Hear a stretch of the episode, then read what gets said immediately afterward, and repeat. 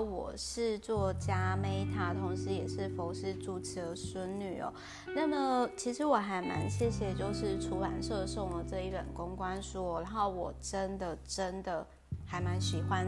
这一本书的，因为它的领导的风格以及特质呢，我都很喜欢。然后其实呢。我也很认同，那我就忍不住呢，就看了这个作者的经历哦。那我觉得说这个作者他跟我一样，就是说，虽然其实 Meta 其实是主观很严重的人，可是其实我一直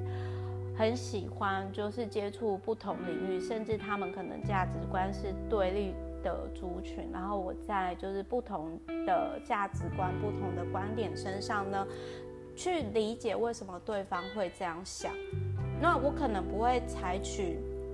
其中的一个方法，可是我会试图理解他。那我看到这个作者的成长背景，我就明白了为什么他可以写出这本书哦。首先，他是哈佛的博士，然后再来他是 Stanford 的教授，同时也是 Stanford 的正念实验室的创设者。那我就觉得说，相较于前面的正念沟通的那一本书的作者呢，我个人会比较倾向，就是说，因为我看完这本书，我其实是比较认同这一本书的正念的领导力啦。那之所以为什么我会特别有共鸣，可能是因为 Meta 自己也有开小公司嘛。然后就是说，这没有什么，就是说好与不好，而是说，我觉得可能翻译书也有一个问题，就是可能这本书的翻译其实翻得比较是我比较喜欢的形式，或者是我比较看得懂哦。那所以总而言之呢，我其实是。我觉得这本书呢，它其实是被誉为就是驱动自己也激励别人。那这本书是被誉为斯坦福医学院最热门的人心领导课哦。但我不知道大家有没有上过就是领导的课程。那我为我先讲一下为什么我很喜欢这本书的原因，是因为呢，其实在我开了小公司以后呢，其实很多人他们就会说，哎，Meta，你到底是怎么领导员工，或者是你到底是怎么？培训或者是教育员工，因为你的员工都对你很好，而且能力很好，而且也很挺你耶。那甚至其实我也有呃离职后的员工，他其实是因为他其实因为呃生涯规划关系，毕竟生小孩需要休息嘛。可是呢，就是等于说我那个前员工他有跟我讲说，哎，Meta，你知道吗？我跟其他人合作之后才发现到说，其实并不是每个人都像我一样，就是说。呃，这么照顾对方这样子，那我当然其实我想要讲一下，就是说，我觉得这一本书有讲到类似的概念啊，但是我就是我想要讲一下，在看到这本书之前呢，我一直都觉得，其实员工他不用特别教或是管理，为什么？因为其实你只要把他放在适合。发挥的位置，比如说这个员工他是适合对人，你把他放在就是对于就是网络跟平台，他不跟人群接触，那你会让他很痛苦。那同样道理，就是我的团队里面，就我伙伴里面也有那种很边缘人的性格，可是他是在网络上有很多流量、很多粉丝的人，那我当然就是我不会让他去接触实体活动，因为他会非常痛苦。所以我的看法是这样子，就是说，身为一个好的领领导人，或者是说今天你。的团队的，或者是你们公司的绩效要出来，其实我觉得你今天是不是你员工伯乐？你有没有办法把它放在适合位置？那你有没有让他觉得说你真心的是为他好，为他想？这我觉得是一个很重要一个点。那他其实就是在书里面有提到说呢，失败的领导者类型哦，这个也是为什么我不太喜欢传统的成功学跟领导学的呃课程或者是讲师，尽管我没有去上过，而且这个讲出来其实会挡人财路啦，因为就是呃，比如说老一辈的讲师，他们都很喜欢比那种就是有点类似说那种手叉腰照啊，成功者类型的那种照片，然后我就觉得说天哪，好生硬古板，好无无趣。哦，那这本书里面也有提到，就是说呢，领导者过度强势，反而会让自己跟团队陷入不幸。那这是不是老一辈的人就很像我之前一直讲的，就是说旧时代的人一直试图希望我们新时代的人按照他们的方式去做。可是如果他们的方式真的那么好的话，呃，我觉得我们现在的就是社会上就不会有那么多问题了。那这一本书里面，他有提到，就是说，呃，真正的强不是你表现出来的很强，强有很多很多种形式。他说，真正的强其实是你，呃，其实反脆弱就是类，就是另外一本书有提到类似的概念，就是说你要让你的团队知道说，你也有可能犯错，甚至你会因为你犯错道歉。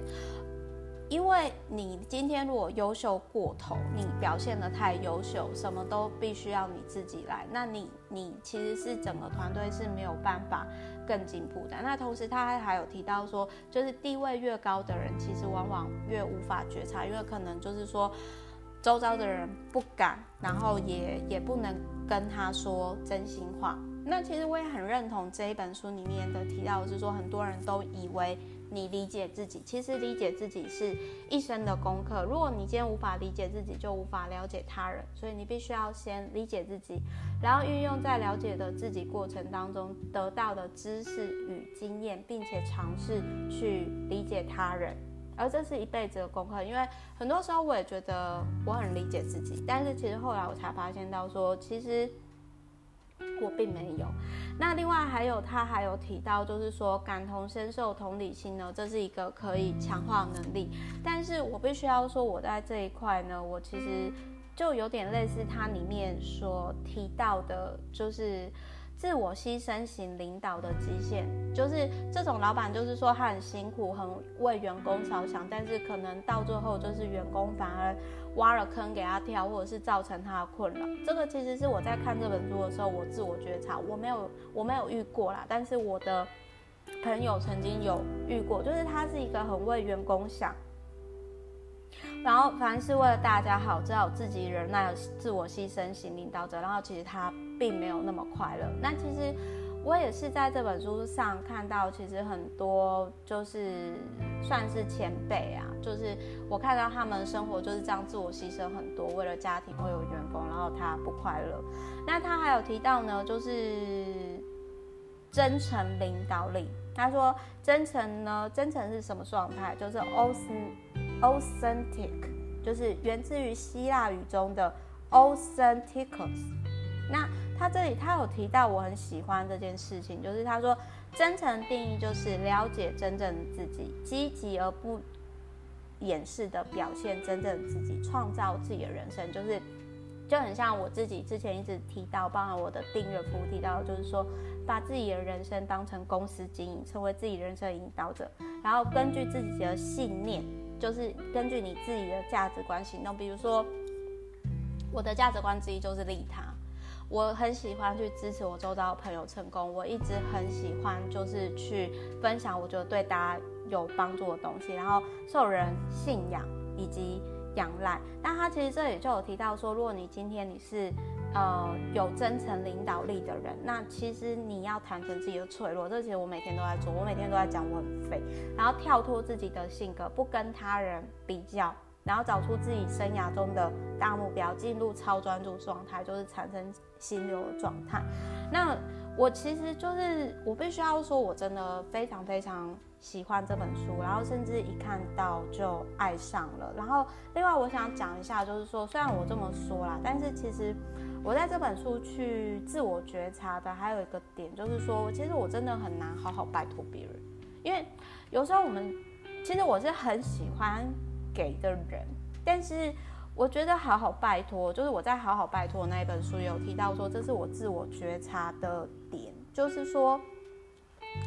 我好像很难去好拜托别人，因为我总觉得好像拜托别人就是好像就是我没有能力，或是否定我自身。当然这一点我还是持续的在调整当中。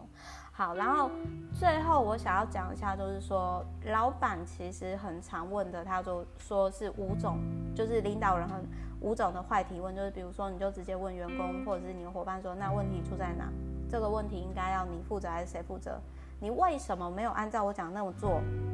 之前我们不是有做过类似的事吗？你怎么不会？哎，你为什么没有办法像某某某做出那么棒的计划？各位有没有注意到这种质问类型，其实都会让你的员工很不舒服。那他其实这里有提到，就是说，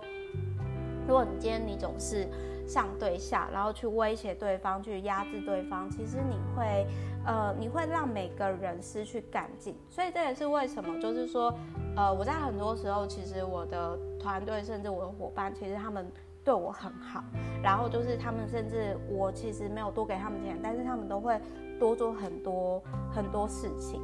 我觉得可能也是来自于这个部分，就是说我其实会尽可能的降低让他们不舒服的状态，而且我是真的把他们当战友。那另外还有就是他有提到说，你不要跟对方沟通的时候，其实我觉得这个不是只有在跟伙伴沟通，我觉得职场上跟伴侣讲话也是，就是说你要用正向的肯定语句加回馈加正向的肯定语句来说话，就是说。你不要提到说你每次都怎样怎样，相反的，你要提到说，哎，那个下次如果你开会的时候可以提早五分钟来，我很感谢你。就是说讲可以改变的事情，而不是说一直去责怪别人这样子。那总而言之呢，就是他其实有提到，就是说人跟人之间的界限，其实人跟人之间是有界限的，甚至你在今天。对不同的职业，或者是对不同部门的人，其实特别是在大公司，你就会感觉到说，天哪，我们好像是在不同世界哦，就是多元多元之下的矛盾。包括里面他有提到权力的界限，男跟女之间界限，世代跟年龄的界限，就是代沟界限。我其实对于这个部分啊，其实我是非常认同的，特别是男生女生。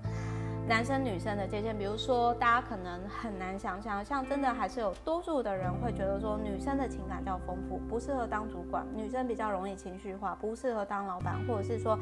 男人不该示弱，因为那是没担当的行为，或者是说，呃，像 Meta 现在就是虽然跟男友交往多年嘛，可是我们没有结婚。那其实有些人也会觉得说，我没有结婚，我没有生小孩，我不够稳定的这种这种偏见。